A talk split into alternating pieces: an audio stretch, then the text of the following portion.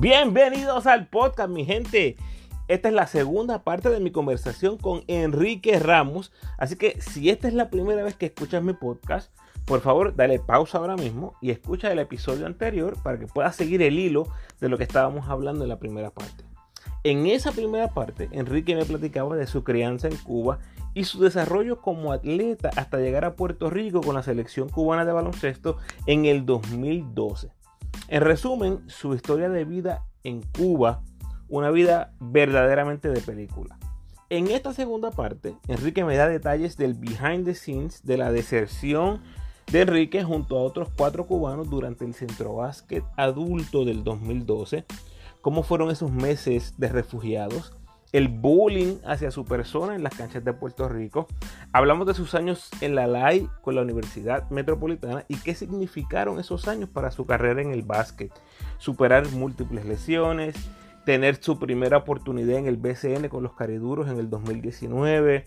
Los tres jugadores que más disfruta enfrentar en el BCN, su amistad con Ismael Romero, Cuba versus Puerto Rico en el Roberto Clemente durante las ventanas clasificatorias al Mundial de China 2019, el futuro del baloncesto cubano y mucho, mucho más. En resumen, su historia de vida en Puerto Rico. Antes de ir a nuestra charla, algunos recordatorios. Sígueme en tu red social favorita, Instagram, Facebook y Twitter como El Ramo Opina. Y me puedes escribir a elramoopina.gmail.com. Si te gusta lo que escuchas, por favor dale like y share mis posts. Suscríbete al podcast en tu plataforma favorita y déjame tu mejor review y rating, por favor, esas 5 estrellas donde sea posible. Especialmente en la aplicación de Apple Podcast. Si deseas patrocinar mi podcast, lo puedes hacer a través de Anchor, contribuyendo con 10 pesitos, 5 pesitos o un pesito al mes. Siempre agradecido por los que lo hacen. En los podcasts más recientes tengo charlas con el matrimonio de Wilfredo Pagán y Mabel Rosa Hablo con el presidente de la Federación de Baloncesto de Puerto Rico, Jum Ramos, el armador de la selección, Gary Brown, y el audiodocumental de cuatro capítulos con Dani Santiago. Eso entre un montón de cosas más. Siempre agradecido por tu sintonía. Que disfrutes.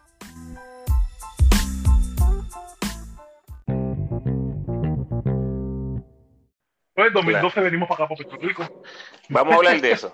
Vamos a hablar de eso en Puerto Rico. Llegas el 2012, eh, indudablemente una situación muy difícil.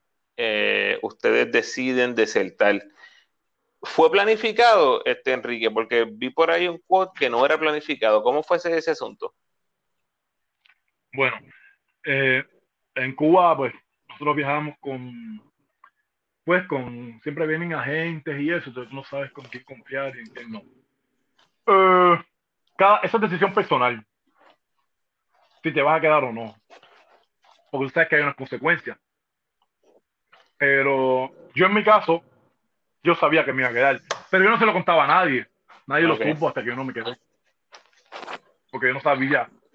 O sea, yo no, yo no me atrevía a decirle a mi mamá porque yo no sabía cómo mi mamá iba a reaccionar. Yo siempre fue, yo siempre fui bien mamá boy. Y mi mamá siempre estaba conmigo para acá y siempre conmigo para allá. Y cuando yo no estaba allá me buscaba. O sea, que siempre tuvimos ese vínculo bien fuerte. O sea que una vez. eres más chiquito en la casa. Tú te fuiste, Enrique, en tu casa nadie sabía que te ibas a quedar en Puerto Rico. No, nadie sabía que me iba a quedar en Puerto Rico. Nadie. Y se lo conté al mejor amigo mío, a Ricardo Viejo. Se lo conté a él el día antes y me dijo, no viro. Wow. Y él me dijo, no, es esto? No, esto no te creo embuste. Yo, dando claro, dame un abrazo. Sí. ah, porque no viro. wow. Y, pues, cuando ya yo sabía que no me iba a quedar, ¿sabes? Mi mente ya estaba ya, yo estaba. Fíjate, cuando me despedí de mamá, la última vez que me despedí de ella, es que es bien fuerte. Sí. Disculpa, es que. Tranquilo. Eh, yo, yo le di un beso y un abrazo bien grande, bien grande, bien grande. Y, para, y cuando nos íbamos, yo me un visita Icy. Visité una bicicleta con. Y yo lo paré y miré para atrás y le di otro beso, otro abrazo, porque yo sabía que yo me iba a quedar. Ella ni se lo imaginaba, ni ella, ni mi hermana, ni nada. Yo no le conté nada a nadie. Cuando llegamos a Puerto Rico, eh, yo dormía con, yo no dormía con Ismael que día. Yo dormía con Ismael en Cuba. Dormíamos juntos. Y él siempre me decía, yo sí me voy a quedar. él sí, él sí me decía, dije, ah, yo no vino para atrás, ni nada. Wow. Al día que yo monté un avión, yo no vino para Cuba. Él, Ismael sí siempre lo decía, siempre. Pero cuando estábamos en Puerto Rico, le digo, brother, yo también me voy a quedar. ¿Qué vamos a hacer? Y, y entonces, pues no, quedó ese día ahí en nada. Como que hablamos, ay, mira, no vamos a quedar, qué sé yo, vamos a esperar. Vamos a ver cómo, cómo sigue esto para ir, para quedarnos. Pues llegamos, estamos ahí en Puerto Rico, en el hotel ¿verdad?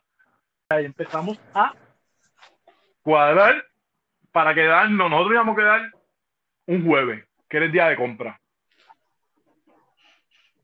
Y entonces, para, aprovechar que la gente estaba aquí, íbamos a tener a comprar para quedarnos. Y, y al otro día teníamos juegos, creo que fue contra las vírgenes o algo así. Fue que fue con una islita, de Obama. Y nos, nos dieron una pela, perdimos. Pero ese mismo día, Ismael me dice, no, Enrique, vamos para, para abajo un rato para beber. Creo que cayó un martes. Para beber un rato, dar una cervecita, qué sé yo. Cuando bajamos, nos encontramos con, con un cubano. Y, y él nos dice, oye, si ustedes se quieren quedar, ustedes me dicen. Y yo, oh, le dije, oye, ¿confiamos o no confiamos? Porque no Wow. sabemos si nos están cogiendo y si es una trampa o algo. Claro. Y me, y me, me dice, oye, olvídate, vamos a decirle que sí, porque siempre es bueno tener a alguien que, pues, que nos ayude y me vamos a decirle que sí, bueno. Ah, le dijimos que, mira, o decir, estamos para quedarnos, estamos esperando el jueves. Y él nos dice, no, no, no, no, no. Si usted quiere que hacer ahora mismo, nos va para ahora mismo, salimos por esa puerta y nos fuimos. Y nosotros no, mira. Y más me lloró, sí, vamos echando ahora mismo. Así ya con la ropa que teníamos. Él nos ayudó. Él nos ayudó. Nos escapamos de madrugada a los cinco. Él, junto con la familia de la esposa, se parquearon como con tres carros. Salimos corriendo del hotel, no lo que era. Súper nerviosísimo. Me imagino. Eh, fue, fueron días después bien difíciles. Ahí es cuando tú sientes que ya tú no vas a regresar en ocho años. ¿Sabes? Como que ahí es que, ahí es que ya, bueno, tomaste esta decisión. Sabes que no puedes volver a Cuba en ocho años. Y es bien fuerte porque hay muchas cosas que tú puedes perder en ocho años. Claro. Eh, Enrique, siempre me daba la curiosidad. eh, ¿cuál fue la reacción de los compañeros que dejaron atrás? todo el mundo sabe que esto era para, para lo mejor, ¿sabes? Como que nadie iba a decir, ah, ya, qué malo. Y quizás, en cierto modo, pues no se sintieron bien. Y quizás nosotros tampoco nos sentimos un poco bien, porque dejamos al equipo con siete jugadores. Pues se veía bastante penoso en la televisión cuando ponían a los siete jugadores en la, a los dos jugadores en el banco. Los jugadores entendían. Pero la relación con que- ellos, ¿hay una relación con ellos al día de hoy? Sí, sí, claro. Oh. Ah, qué, qué bueno. Sí, no, sí. Y ahora no, de- de- de- desde ese mismo momento que nos quedamos, nunca perdimos la relación. Con todo. Con todo, me iba súper bien y hablamos cuando puedo hablar y pues, hasta con algunos coaches he hablado. Pero bueno. que, pues, son cosas como que, ok, es una decisión personal y la estamos tomando para obtener algo. Entonces, tienes que respetarlo. Desde el primer momento que no respete, pues, pues entonces no estás entendiendo verdad lo que está pasando. Y casi todos, casi todos nosotros entendíamos lo que estaba pasando. Aunque no, aunque no tomara la decisión de quedarte. Claro. Sabías que mirar para Cuba era un poquito y volver a tener una oportunidad de quedarte pues en los Estados Unidos, por los Estados Unidos, por la ley de ajuste cubano, que ofrece algunos beneficios Sí. a los cubanos. Y entonces, tiene una oportunidad de quedarte en un país así. Era súper, era súper bueno, o sea, no se podía perder. Claro. Hablemos un poquito de ustedes cinco. Romero tenía 20 años cuando de Celta. Eh, por Ah. cierto, cumplió 21 años eh, eso, en esos días. Estando Eh, aquí, sí. Sí, Juan Pablo tenía 21, tú tenías 22, eran los jovencitos, Juniel 28 y Leonel 26. Tardaron un mes en salir a la luz pública. Eh, ¿Qué pasó durante ese mes? ¿Por qué tardaron tanto? ¿Por qué tardaron un mes? Esto es que no sabíamos. No sabíamos cómo era el, el proceso, qué era lo que teníamos que hacer, a dónde teníamos que ir. ¿Sabes? Nos quedamos, entonces, pues, no teníamos conocimiento de cómo, de si teníamos que salir en la prensa, que si teníamos que, eh, fue bien difícil. Y ese mes fue, fue bien fuerte. ¿Estuvieron siempre acuartelados, siempre en una sola casa? Estábamos los cinco en una sola casa, donde íbamos en colchones, en colchones de aire. Y, y ahí sobrevivíamos ahí. Fue bien fuerte. Hubieron muchas personas. Por eso siempre digo que siempre voy a estar bien agradecido de las personas boricuas. Porque hubieron muchas, muchas personas que nos ayudaron. Muchas. El doctor Michael Hernández. Él fue apoderado de, de voleibol y eso aquí en Carolina y él, él ha sido doctor de varios equipos aquí en, en, Puerto Rico. Yo me acuerdo que él nos montó un carro y él nos llevó a los sobles de Canóvana y nos dio una bolsa cada uno. Mira, con ropa, sí, de camisa, todo lo que le haga falta de primera necesidad.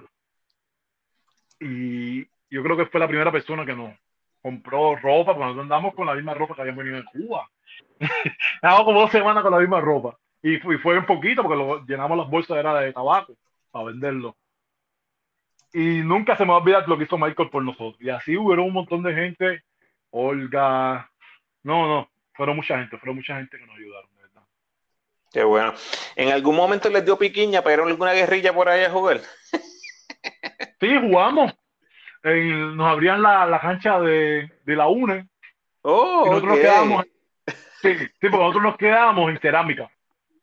Es cerca de, de la UNE. Para el otro lado del tricón. Lo que es ahí, básicamente. Nosotros íbamos, caminábamos hasta la UNE y nos abrían la puerta. A Mauri. a Mauri nos abría la puerta y pues nosotros corríamos ahí y hacíamos los chiles, qué sé yo. En lo que se. Pues lo que todo caía en ritmo para poder seguir haciendo otras cosas. Ok. Eh, Enrique, obviamente había una relación con todos, ya que estaban en el equipo nacional, estaban juntos, están viajando juntos. Háblame un poquito de tu relación con Ismael Romero, que parece ser un poco más cercana que con los demás. Bueno, yo conozco a Ismael desde que nosotros jugábamos juvenil. Ya él era, él venía en ascenso bien rápido. Y nos estuvimos compartiendo cuarto en Cuba durante cuatro años, imagínate. Creo cuatro años estuvimos en Cuba juntos en la preselección y después en la selección. Entonces, tuvimos historia. Entonces, ahí creamos una buena amistad, nuestra familia se quiere mucho y hasta el sol de hoy. Ok, ok. Bueno, vamos, vamos a volver al, al baloncesto. Eh, te decides por la UMED en el baloncesto de la LAI. Empezaste ese mismo 2012, ya con 23 años, eh, cuando los chamacos a esa edad se están yendo del básquet universitario, tú estabas llegando.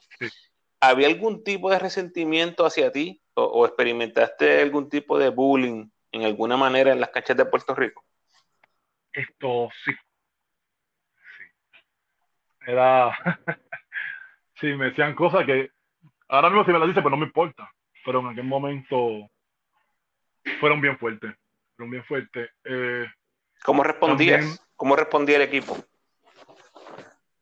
el equipo normal, ¿sabes? Ah, estaba jugando con, con nenes que quizás no entendían por qué me gritaban esas cosas. Ok. sea, que todos eran menores, pero yo sabía Y era, era para sacarme de juego. Pero en parte me afectaba. Vete para Cuba, te vamos a ir para atrás, coge un barco y vete, cosas así. Sí. Entonces, pues, ok, fine. Me afecta un poco el juego, pero me afecta más de que ¿sabes? Estoy jugando porque tienes que, porque tienes que, que traer eso. Eso fue en ese año, en el 2012. Después, de ahí para allá, pues no me importó. Como que, ah, grita lo que tú quieras y está bien. Pero en este año todavía estaba acabado. Yo no llevaba ni un año en Puerto Rico.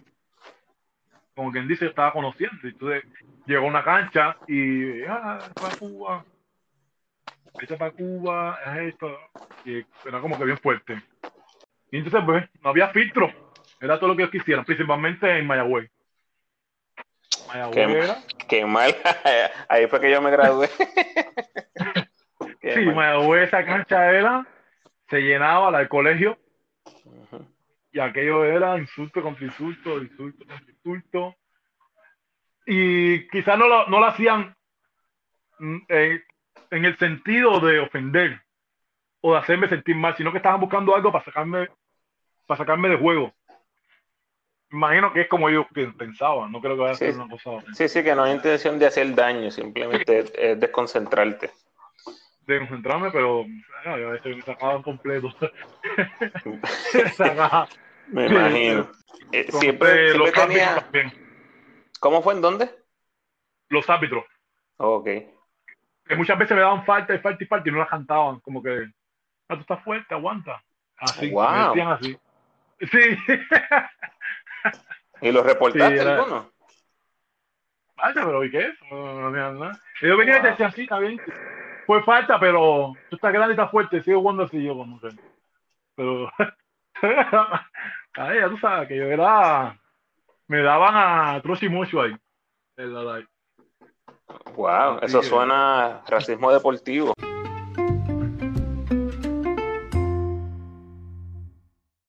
Permítanme hacer una pausa para hablarles de los que hacen posible este podcast. Este episodio está patrocinado por la Body Box, que te lleva un pedacito de Puerto Rico a donde quiera que estés en el mundo. Tres herramientas importantísimas para tu cocina y tres juegos que te harán recordar tu niñez en Puerto Rico. Ready. Un pilón, una mofonguera, una tostonera, un trompo, un yoyo y un valero todos estos elementos con la monoestrellada a colores y con Puerto Rico escrito encima. Así que dale like a la Box en Facebook y síguelos en Instagram como la Box para que veas todo esto de lo que te estoy hablando. Los consigues en el 787-363-7680 y cuando lo hagas le vas a decir yo soy del corillo del ramo y te van a dar 5 pesitos de descuento. Nada, que escuchaste el anuncio en el podcast del ramo y te van a dar tu descuento. Adelante el corillo del ramo yo ya tengo mi body box. La doña se zumba su mofonguito de vez en cuando y poco a poco le estoy enseñando a jugar con el valero y el yoyo a mi nene de 5 años. Así que de verdad que te la recomiendo. La body box.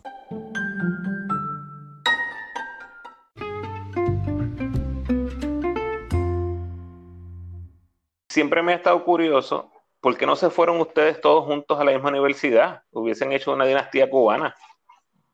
Esto, esa fue la idea al principio la UNE nos quería a los tres.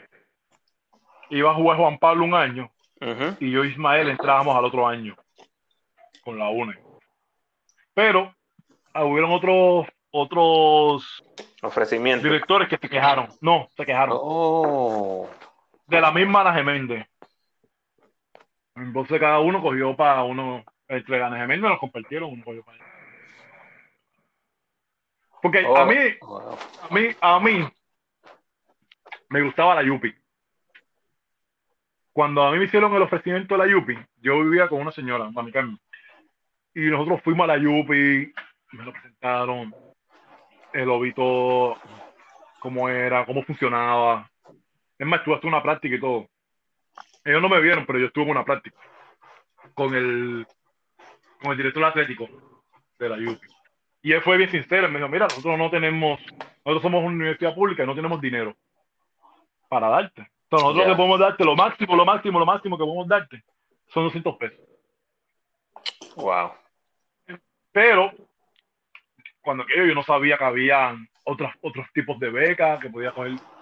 Si yo hubiera sabido que hubiera podido coger otras becas o algo así, otra ayuda por otro lado, pues yo cojo la Yupi. Hmm. Por todo el prestigio que tiene, por todo, porque ahí además que a mí me encantó la Yupi. Yo siempre fui fanático de la Yupi. Y, y quizás si hubiera estado ahí en ese tiempo, hubiéramos sido otra dinastía. Porque la Yupi tenía tremendo, tremendo equipo, que si yo me unía con ella, entonces sí era. íbamos a coger dos o tres, dos o tres medallas. entonces, pues, eh, creo que también la Inter me había ofrecido, pero como quedaba en San Germán y yo estaba, llevaba poco tiempo aquí en Puerto Rico, como que eso no era opción, como que irme bien lejos para allá, de todo el mundo, solo, sin conocer cómo era, cómo era que funcionaba, pues tampoco fue una opción, aunque el ofrecimiento fue súper bueno. Y pues al final terminé ahí en, en Lume. Muy bien, en la UME. Tuve tres años, me gradué en, en educación y haciendo la maestría de Inturado. Y pues una, una buena experiencia, una buena experiencia jugar live. En parte eh, no me ayudó mucho. a mí por lo menos, no me ayudó mucho. No porque Por- la Light no tenga calidad. Sí, tengo que especificar. La Light tiene mucha calidad, pero mucha calidad. Pero para los gares, Ok. si tú eres un hombre grande eh, jugando Light, no vas a tener desarrollo. No hay mucha competencia. No había competencia. ¿Sabes? No habían jugadores de mi estatura que te pudieran, qué sé yo, retar a que Claro. tuvieras que, que entrenar más. Vamos a ponerlo así. Porque yo venía, podía venir fácil sin entrenar y meter 10 puntos y coger 15 rebotes, 12 rebotes, sin entrenar. Wow. Venir un día así ya y. Pues porque no habían hombres grandes y podía hacerlo. Entonces no, no me retaba. Entonces no me prepara, no me estaba preparando para lo que vendría después. No sé si me estoy explicando. Claro, claro Ah, que sí, sí. tienes, Claro que sí. tienes Gal, hay una calidad espectacular.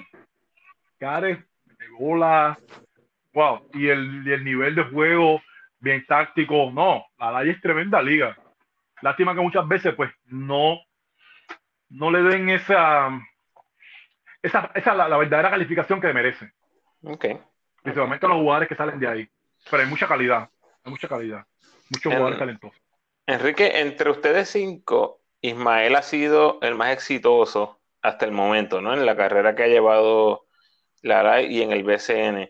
¿Cuál crees que ha sido la diferencia? ¿Qué, qué has visto que lo ha llevado a él a tanto éxito? Ismael es un, es un guerrero. Es un guerrero. Pues tomó buenas decisiones en buenos momentos. Aparte que físicamente Ismael es, es extraordinario. Hay muy pocos jugadores con este brinco, con que- ser tan atlético, ser tan explosivo. Yo, que, yo creo que esa ha sido la... Aparte que él fue más joven también. Él lo cogió todo ahí como que en el momento. Se fue D-League como con 23 años, algo así. Sí, O sea, dejó la universidad, cogió D-League dos años. Pues los, los- los años ahí lo pulieron más. Vino rápido BCN, después fue para México. Sea, que él lo tuvo todo como que como que perfecto. Y con su para la parte atlética, olvídate. Una bestia. sí, una bestia. Eh, Sí. Enrique, 2016 llegas al BCN. Eh, por cierto, los cinco que desertaron entran al BCN, se van en ristra en el sorteo. por cierto, eh, esto se supone que entrábamos en 2015. ok, se supone que entrábamos en el 2015, pero un apoderado dijo que no. Porque en el 2015 nosotros cumplíamos dos años y diez meses. Por dos meses dieron que no. Oh, de estar viviendo en Puerto Rico. Ok. Sí, se fueron los cinco en ristra en el, en el draft. eh, tuviste muy limitada participación en esos primeros tres años en la liga. ¿Cuánto tiempo te tomó ajustarte a la diferencia entre la LAI y el BCN? Esto. El problema fue que, te voy a explicar, los mejores años, los mejores años de, los, en los años en los que tu cuerpo está al pic, dígase 22 a 30 años, Ujú. que físicamente tú, yo lo gasté en la line. Que quizás esos años, si yo hubiera tenido eh, a José París, que después me ayudó un montón para lograr un montón de cosas, cuando yo me quedé, yo hubiera sido otro jugador totalmente diferente. En todos los sentidos. Y no me hubiera costado tanto adaptarme a la liga. Eh, saliendo de la, de la live, eh, me lesioné el hombro Sí. esto me lesioné el hombro habían en Puerto Rico habían tres refuerzos y en mi equipo había tres refuerzos grandes Ujú. y quién más y habían yo creo que como dos nativos más grandes sabes como que era para jugar era era bien difícil. Y aparte que estaba lesionado del hombro me recuperó como mitad de temporada del hombro pero todavía no estaba al 100% al otro año ya yo ya yo tenía ya yo conocía la liga más o menos y sabía lo que podía dar. Pues ahí oye, me, se me lesioné la rodilla no fue no ha sido fácil Tiene- eh, hay, que Entonces- hacer, hay que hacer una película, Enrique, de tu vida. No, no, no. no, pero te- eh, ese año, ese segundo año mío de BCN, yo estaba súper preparado. Yo había estado entrenando con Gary Joe. Gary me ayudó un montón siempre que salgo en Puerto Rico. Yo había estado un año completo, casi un año completo entrenando con Gary. Yo tenía un físico espectacular, estaba excelentemente en lo que es la técnica y cosas así. Yo estaba, me sentía inmenso. Pero en un juego contra contra Arecibo, yo llevaba como tres juegos buenos que me acuerdo que creo que era Manolo el que estaba y él rápido me puso y llevaba como tres juegos bien bien buenos y entonces en un juego contra Arecibo salté y Denny me choqué con Denny en el aire y caí en la rodilla y me rompí el cielo así que ya tú sabes entonces, durante la recuperación del ACL llega María. Y entonces cierran todos los doctores, todo, imagínate. En plena María. So que mi recuperación fue bien mala. Entonces decido con mi familia irme para Estados Unidos. Para North Carolina. Y estuvimos allá como casi un año. Y cuando em- va a empezar la temporada en, Puerto Rico, yo ya que ya tenía el pasaje para ir para Puerto Rico, me voy a entrenar a una YMCA y yo tenía un muchacho que me entrenaba, uno de los trainers de YMCA, y me dice, empieza a saltar aquí, salta aquí en el, en el banco este, y cuando salté en el banco, resbalé, Ay, ay, ay. Y tres días antes de venir para Puerto Rico, el doctor me dice, tienes menisco. Otra lección más, antes de empezar la temporada. Eh, y regreso a Puerto Rico, creo que faltaban como 15 juegos. Y llegué en el peor momento que podía haber llegado, porque fue cuando hicieron el cambio. Eh, estaba un Macao. Ya habían cambiado Guayama Sí. por Macao. Y perdimos como 12 juegos seguidos. Y Humacao estaba en tercer lugar. Y imagínate, perder 12 juegos seguidos y caer de último. Eso fue. El, el ambiente era bien tóxico. Estaba bien tóxico, bien tóxico. Cuando tú pierdes tanto. Sí. Pues, al otro año, pues ya estaba, ya estaba, ya estaba bien recuperado completamente ya. Y pues, ahí pues, hacen el cambio por Fajardo. Al principio yo quería que me cambiara para Ponce. Pero bueno, terminé Fajardo. Bueno, 2019, llegas a Fajardo. Bien curioso, Jadel viene a ser tu compañero en esos momentos, que estoy seguro que recordaron muchas veces o hablaron de la final del 2015 entre la UMED y el, y el Turabo. me dieron bien duro en esa final. Pero yo creo que, en parte, eh, con un, nosotros tuvimos un año bien difícil en la universidad. Y llegar a la final fue histórico. Nosotros no se suponía que nosotros llegáramos hasta la final. No, no había forma. Porque habían, el- nosotros le ganamos a, a la UNE, que tenía un equipazo. A Zambrana, Juan Pablo. No, era otra cosa tremendo equipo, Rafo. Y después le ganamos a Bayamón también, en Bayamón. Porque llegar a la final fue un, un super premio para el esfuerzo que habíamos hecho. Sí, riquísimo. de lo mejor. Que aunque perdimos, sentimos esa consolación como que, men, llegamos a la final, un año tan, tan duro y, y metí minutos como loco ese año. Sí, sí. Enrique, ¿cómo fue regresar a Guayama con otro uniforme y enfrentar a los brujos en la Roca Nido?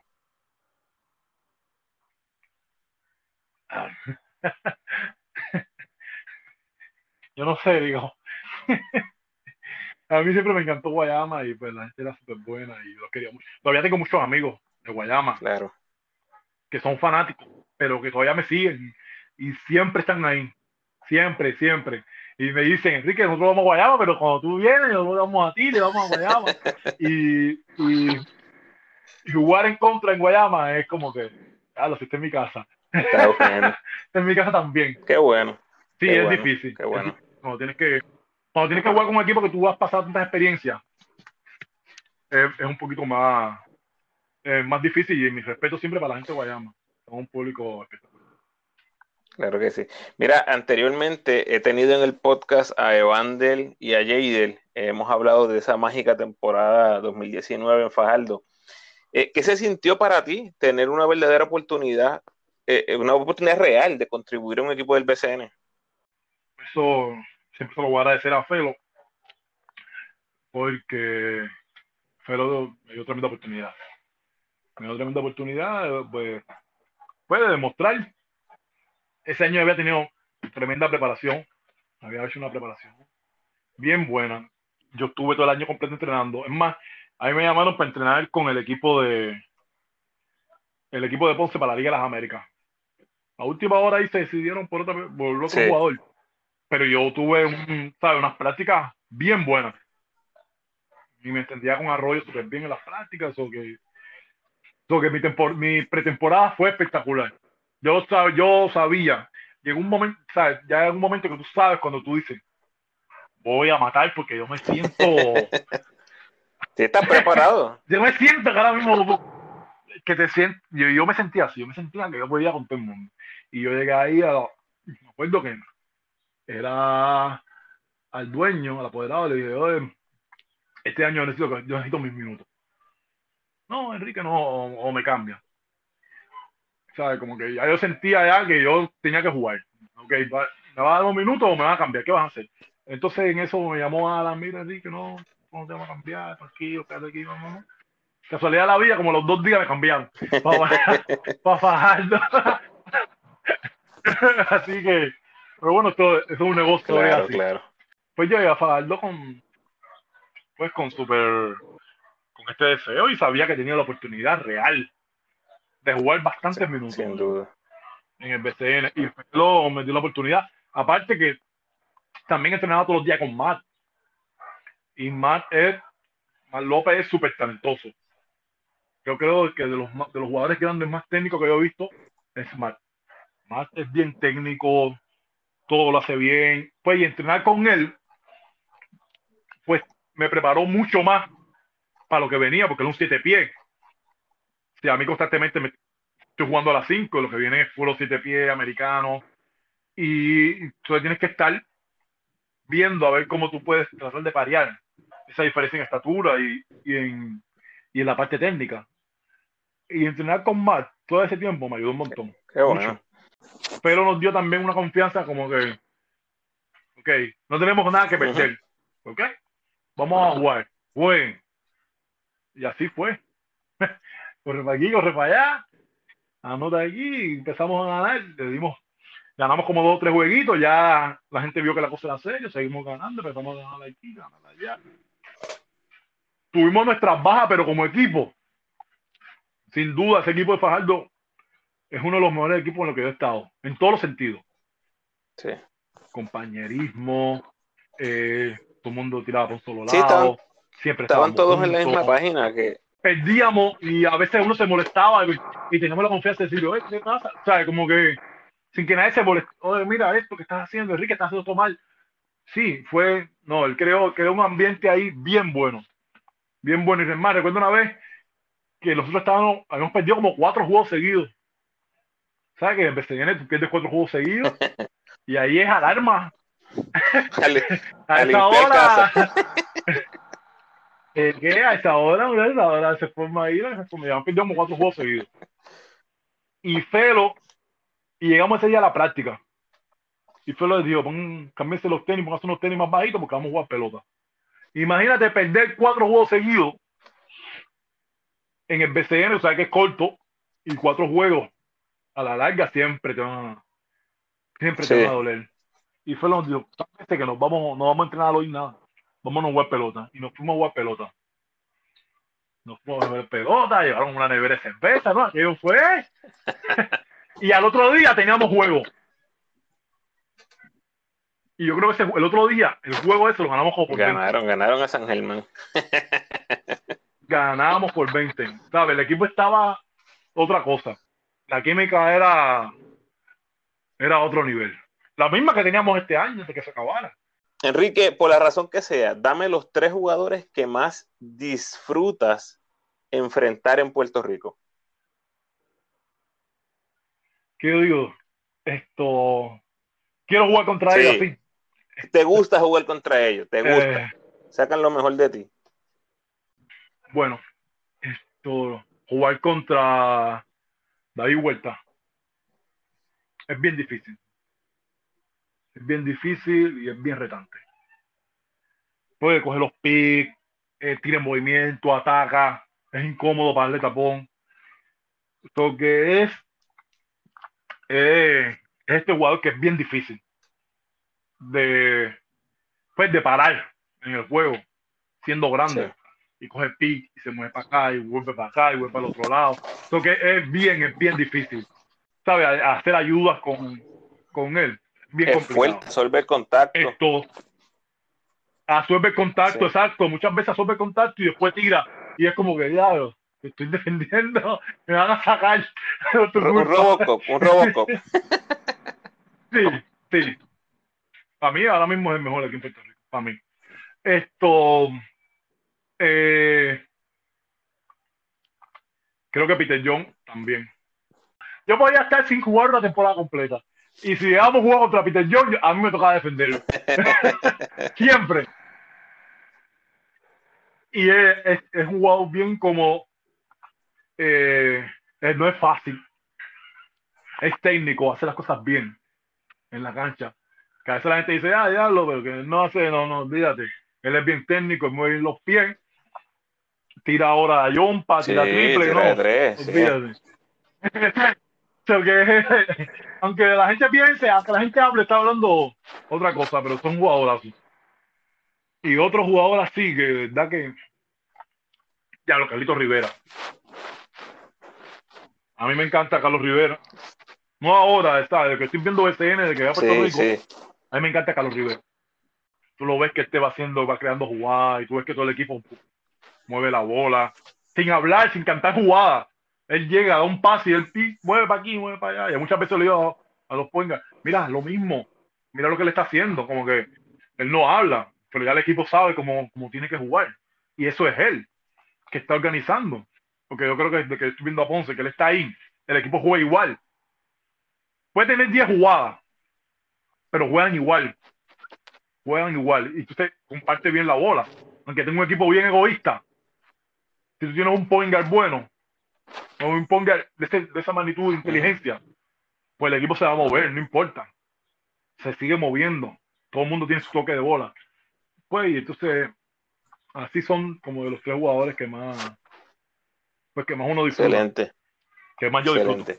Eh, antes de cerrar, con algunas preguntitas que tengo relacionadas a Cuba, vi por ahí que estabas anunciando una cadera en tus redes, eh, negocio. Háblanos un poquito, chicharritas. Sí, abrí un, hace poco abrí un negocio con, con mi esposa. Eh, son unos chips. Tienen plátano, yautía, malanga, batata y yuca. Esto sí, es como para nutre. Pero trae más cosas. Okay. O sea, son, son verduras del país fritas. Ok, ok. Bueno, ya dijo Enrique. Lo que saben bien buenas. Dijo Enrique, a sus pedidos ahí. Enrique dijo Instagram Chicharritas PR, ¿verdad?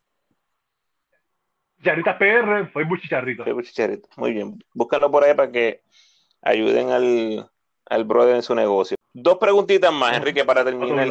2018. Eh, sí. Cuba contra Puerto Rico en el Clemente. Háblame de ese día. Wow. Tremendo juego. Yo estaba ahí, estaba abajo. Yo me puse nervioso y todo. Yo, ni sabía. Esto, yo quería ganar a Cuba. Con todo el corazón, porque es una generación bien buena. Ha sido una generación bien buena y, había muchos de estos jugadores que yo los vi cuando eran más chamaquitos que estaban empezando a, subir en el equipo nacional. Y verlos jugando a ese nivel, wow, eh, se me eriza la piel. Se me eriza la piel porque, porque uno dice, ya, lo que, qué bueno que, que tu gente está haciendo, está haciendo estas cosas que están aquí. Y, y estoy súper contento de todo lo que los jugadores nuevos han logrado. Ahora mismo hay dos en la ACB de España y que están bien establecidos. Y estaban en ese equipo, Justin y Yaciel y verlos jugando así de esa manera, frente a un coliseo que estaba explotado de gente, estaba bien lleno. yo digo, ah, esto, esto es otra cosa. Y pues hay una generación más nueva que viene, que viene bien, que viene bien en Cuba, que vamos a tener un equipo si hay buena dirección, el equipo va a ser bastante competitivo. Enrique, a pesar de la situación política, ¿te parece que hay futuro para el baloncesto cubano? Eh, sí, definitivo. Ahora abrieron mucho, mucho las puertas. Ahora abrieron las puertas, hay varios jugadores jugando en Argentina, hay varios jugadores, como te he dicho anteriormente, en España, pero hay otros jugadores que quizás pudieran ayudar a Cuba pero por cuestiones de política y eso, pues no, no ha pasado. Que si en algún momento Cuba abre, no está, ¿sabes? quizás no abrir para los que se quedaron ilegalmente, pero hay muchos jugadores cubanos que se fueron legal de Cuba y no han podido representarlo. Porque no han llegado a acuerdos con la federación, porque ellos piden ciertos requisitos, ciertas cosas, que se fueron legal, se fueron cuando niños, por ejemplo, hay uno, hay uno, el Loco Power, no me acuerdo el nombre ahora bien, que él es cubano, que él juega en el CCK de, el CCK Moscú, ¿sabes? Tremendo club. eh, German Pola, también se fue legal, se casó con su esposa, muchos años, juega en Alemania, en primera división de Alemania. Ya tienes un point guard y un 2 que están jugando en el primer nivel de Europa más los dos que tienes en, España.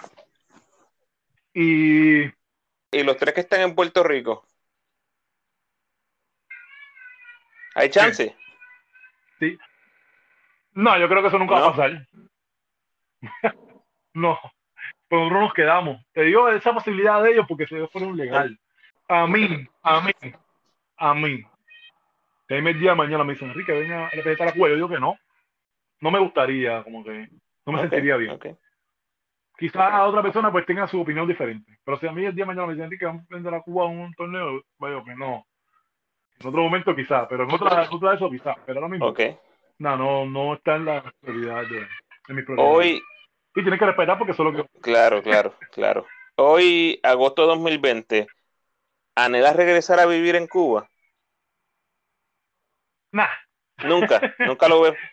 No, no, no, no no, no, no me vería viviendo en Cuba de nuevo. Esto, pues me, quedaría, me quedo en Puerto Rico. A mí me gusta mucho Puerto Rico. Eso sí, quiero entrar a Cuba porque tengo mi familia allá completa. Y yo siempre fui bien familiar. Yo no salía de casa de mis tíos, iba a ver a mis primos, iba a ver a mis tías. Que yo, mi, mundo fue fue mi familia, es mi familia. Y mi familia era bien, unida. O unos niveles que, que ahora mismo estoy hablando de esto, y, pero tengo el corazón roto. Y muchas veces no me gusta hablar de eso porque, pues porque uno, porque de momento pa, te empiezas a sentir incómodo y, y los extrañas y quieren que estén contigo y que querés compartir eh, muchas cosas. Pero de vivir en Cuba como tal, no. Eso sí, quiero ir quiero ir, quiero pasarme un mes, eh, dos semanas, lo que pueda. Y quiero ir cada vez que yo quiera, que eso también es lo que pasa. No es tanto el ir, sino como que, ok, quiero ir a Cuba y voy un momento y me monto un avión con 200 pesos, un avión y voy, voy para Cuba un tiempo. ¿Me entiendes? Claro, claro. Que haya, que yo pueda hacer ese movimiento. Sé que son temas difíciles, así que te agradezco muchísimo, te agradezco encarecidamente eh, la charla. Gracias por, por, abrirte como te abriste y, y, por aquí a las órdenes, en verdad, lo que yo pueda servir de cualquier tipo de ayuda, aquí estamos a las órdenes. Hombre, gracias, gracias. Igual. Y gracias por la entrevista. La disfruté mucho. Qué bueno. Sí, a rato no hablaba tanto. Dale, hablamos, Enrique, cuídate. Bye bye.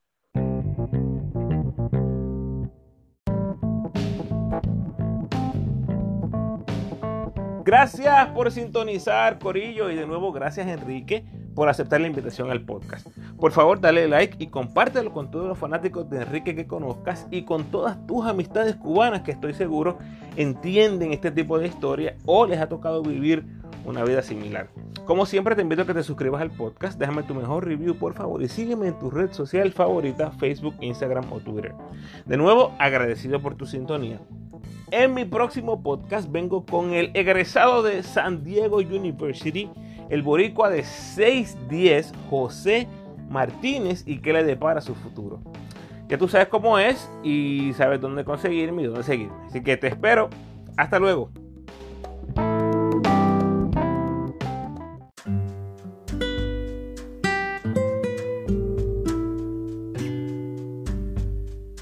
El pensamiento de hoy. La paciencia no es la habilidad de esperar, es la habilidad de mantener una buena actitud mientras esperas. Paciencia, Corillo. Paciencia. Bendiciones.